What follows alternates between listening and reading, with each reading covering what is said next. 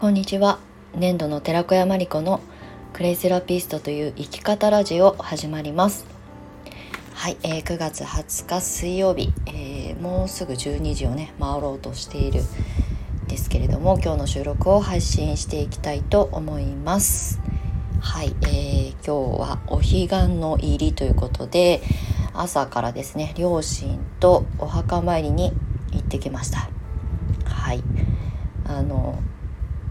もうしばらくねお彼岸にお墓参りをするっていうことを全然していなくてまあね20年近くあのあのこの故郷にね住んでなかったって、まあ、東京とか湘南に住んでいたので、まあ、お盆に帰ってくる時はお墓参り行ったりとかしてたんですけどお彼岸に合わせて帰省をすることがなかったのでもう本当に10年以上ぶりぐらいにお彼岸っていうこのタイミングにお墓参りをしたということで今日はねせっかくなのでお墓をあの移設したんですね。なので初めてのお彼岸だったからっていうのもあってあの一緒に行くって言ってあの朝クレイバスから上がって汗だくで髪の毛乾かして眉毛だけ描いてあの両親と3人でお墓参りしてきました。もうねあのちょっと草むしりするだけで汗だく だったのでクレーバス入った意味なかったんじゃないかっていうぐらい汗をかいて帰ってきました。はい。まあねあの地元故郷に帰ってきてお墓も近い場所にあるのでねあのちゃんと あのこういうお彼岸だったりとかその季節の節目にはちゃんとねお墓参りこれからはしていこうと思います。皆さんはお墓参りされましたでしょうか？はい。で、えー、今日の本題に入る前に、えー、お知らせをさせていただきますがえっ、ー、とですね LINE の 変なイントネーションになっちゃった。LINE のオープンチャット機能を使ったあのコミュニティというかねあのまあ、コミュニティですねをあのスタートしております。まだねそれほどあの能動的に発信はしていないんですけれどもすでに開設してオープンチャットの方にご参加いただいている方が数名いらっしゃってくれているのでこれからねちょこちょこ発信をしていきたいと思いますし何かねクレイのこととかで聞きたいなと思うことがあればねあの質問を投げていただけたら嬉しいなと思います。一応ね今オープンチャットに参加してくださっている方で私が認識できているあの方たちはの中に、えーとですね、クレイセラピストさんとかクレイソムレイさんとかもあのいてくださっているので、まあ、私が全て答えなくても 誰かしらがね拾って答えてくださると思いますのでなんか子育ての上でのクレイセラピーだったら子育てママに聞いた方が早いしっていうことでねうまくねその場を環境をね活用していただけたらと思います。オープンチャットはこれは無料でどなたでもご参加いただけます。あの別に資格を持ってるとか持ってないとか知識があるとかないとか関係なくクレイが好きな人たちが集う場所という形でえ、ー、ととと公開しておりますのであのオープンチャットの中で検索にはヒットしないように設定しているので、えーと、概要欄の方の URL をあのご確認いただけたらと思います。あのちょっとねあの検索にヒットするようにあの全て公開にしてしまうと全く関係のない方がねあのご自身のビジネスを宣伝するために入ってこられることが実は多くてこれまでもオープンチャットって何度かね解説してるんですけれどもなんか宣伝だけして出てっちゃうみたいな方がちらほら散見されるのであのヒットはしないようにしてるんですけれども基本的にはどなたでも承認制ではないのでどなたでもご参加いただけます。URL を知ってる方のみとなります。はい。まだね全然私があの1投稿発信したぐらいであのすごい静かな場所に 今まだなってしまってるんですけれどもこれからねあのたくさん発信していきたいなと思います。はい、で2つ目のお知らせがクレイカフェプログラムの、えーと、今、えーと、事前あ順番待ち公式 LINE っていうのをね設けておりましてあの私がクレイカフェメンバーチームメンバーを募集するのは月に1回申し込みフォームを開放するということにしているので、えー、毎月5日から8日の4日間のみの受付となりますが、まあ、それまでに、えーと、順番待ち公式 LINE の方にご登録いただければ申し込みフォームが開いた瞬間ねお知らせもさせていただきますし、まあ、それまでにクレイカフェってどういうものだよっていうことをねあのお届けしたいなと思っているのでこれも公式 LINE はあの無料ですしどなたでも URL からあのご参加いただけますのでクレイカフェプログラム、まあ、今はねクレイを伝える人たちがメインのチームメンバーなんですけれども本当にねクレイを伝えてみたいなってちょっと先の未来をね描いてる方はもちろんのこと、まあ、クレイがすごい好きでうんまあ、グレーを伝えてる人たちってどういう人たちなのかとかそういう人たちとつながってみたいなっていうふうに思ってくださる方は資格とか知識レベルあの関係なくご参加こちらもいただけるようにしてますが、えーと、そちらはですねクレイカフェプログラムの方にご参加いただく際には参加フィーをいただいておりますので有料コミュニティになります。はい、あの順番待ち公式 LINE はもちろん無料なんですけれども、えーと、プログラムの中にあの実際に参加されたいなと思う方はあの参加フィーをあの頂戴することになりますのでそういったお知らせも流させていただいております。はい、まあ、ご興味ある方は是非あの順番待ちの公式 LINE の方にご参加いただけたらと思います。はい。まあ、うるさいなと思ったら あの通知をあの切っておいていただくとか、まあ、もう必要ないなと思ったらあの退出していただいて構いませんのでまあね情報収集してみたいなっていう方は是非あのポチッと参加ボタンを押しといてみてください。はい、こちらも概要欄の方に URL を貼らせていただきます。はいということで、えー、今日の本題なんですけれども今日はちょっと短めにお話ししようかなと思いますがただね気づくとね15分コースになってしまうので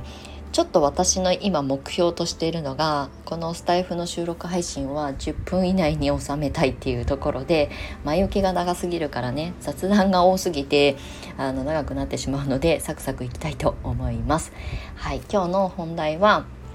えっ、ー、とですね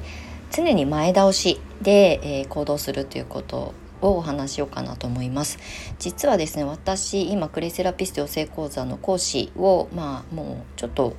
まあ、無期休校という形でねあの養成講座の一般募集をあの一切お受けしていないんですけれども、まあ、6年間あのクレセラピスト養成講座の、まあ、そこに、まあ、特化した教室をやってきてまあ、7年目に入ったところで 今クローズにしてるっていうところなんですけれどもあの私が今45歳なんですね。で38歳の時に教室を開いたんですよ。で独立したのは35歳でサロンを始めたりとかワークショップやり始めたりとかしてたんですけれども、まあ、38歳であの教室業という形でね再スタートを切ったんですがその当時まああのまあ教室を開くタイミングの時はねもうもちろん講師として頑張ろうと思ってたんですけど独立して12年は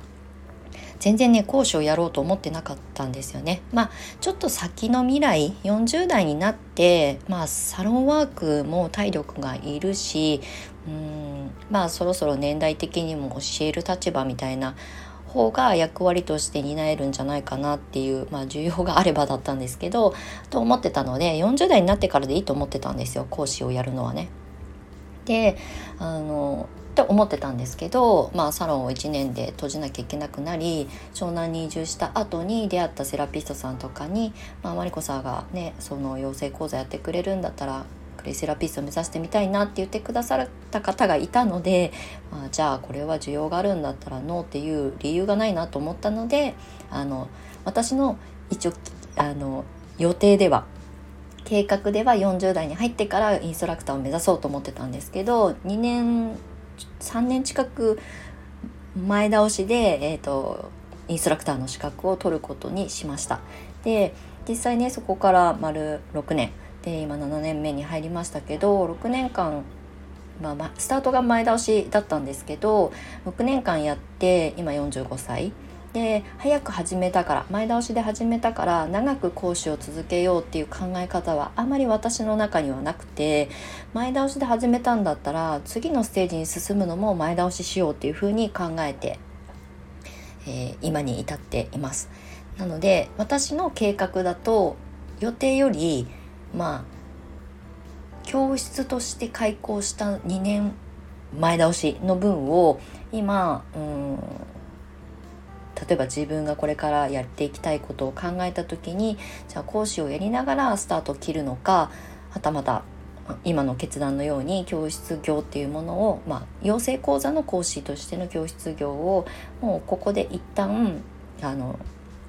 終止符を打って次のステージに進むのかっていうことをこう考えてた数年間があったんですね。だけどきっと私は、まあ、その教室を開いた時もそうだし、まあ、クレイセラピストになった時もそうだったんですけどまだまだね皆さんに認知されてない時代から始めて教室もね、一人はねそうやって 養成講座やってくださったらあの私生徒になりたいですって言ってくださった方がいたから始めたんですけどでも基本的に需要がそれまであったものではないところの環境に飛び込むタイプなので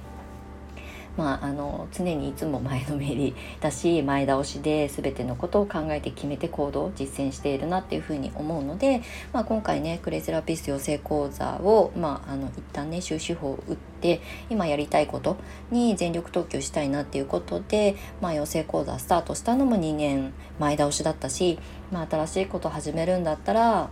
ねもうあと5年で50代だしに迎えるのでじゃあその前に準備しておきたいなっていうことで、まあ、今ねアーシングアートっていうあの一応まあ講座というかね、まあ、ちょっといろいろ考えてるんですけど新しい取り組みをスタートすることにしました。はい、このスタイフの中でもねアシングアートのことはちょっとこう細かくお話ししていきたいなと思っておりますので、まあ、常にね前のめりで前倒しで人生を生きているということをね今日はお話ししてみようかなと思いました。はいえーと、なんかね新しいことやりたいなとか今やろうとしていることがうんちょっと先延ばしになってしまってるなっていう方は少しいつもの自分これまでの自分のペースよりも巻きでねやってみるといいと思いますどうせ同じ1年が過ぎるんだったら早く始めた方が軌道修正もしやすいし、えーとまあ、経験を積むという意味でも1年後に経験積み始めるのとその一歩手前の1年間で経験を積んでるとその1年の差ってすごく大きいんですよね。なのであの常にいつも前のめりである必要はないんですけど、まあ、スタートを切るタイミングっていうのは少し自分の計画よりも前倒しであの動くことをあの選択されることをお勧めします。はい、どうせねあのスタートしたからって最初から順風満帆なことなんて絶対にないのでだったら早くスタートを切って早くあの現場に出てあの例えばクレを伝える人だったらクレを伝えてみたらどういう反応が返ってくるのかっていうことを自分の自己体験を増やしていくっていう時間をねあの多めに取っといた方がいいと思います自分が思った通りのことがちゃんと現実に形になるまでってやっぱり時間かかるし認知されるまでっていうのももちろん時間がかかるのであのそういう時間もあの幅を持たせてね行動を開始されるといいと思います。はい。あの前のめりなあの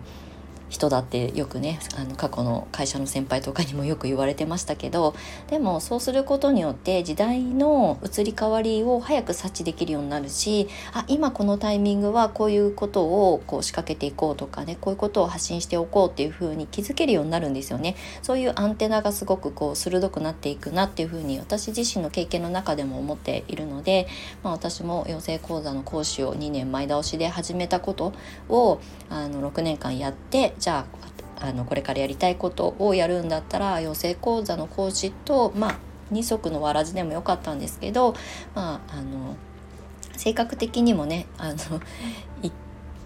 一つのところに集中したいタイプだったりもするので、まあ、今回も、うん、まあ、40代後半にこれからね入ろうとしているタイミングなので2年前倒しであの新しいことをスタートしていきたいと思います。はいということで今日はあの10分以内には全然収まらなかったんですが、はい、また収録配信でこうコンパクトにお話ししていけるようにあの鍛錬していこうと思いますので飽きずにまた次回あのお付き合いいただけると嬉しく思います。はいということで今日も長い収録に最後までお付き合いいただきましてありがとうございました。えー、素敵な水曜日をお過ごしください。では次回の収録配信でお目にかかりましょう。年度の寺子屋まりこでした。またね。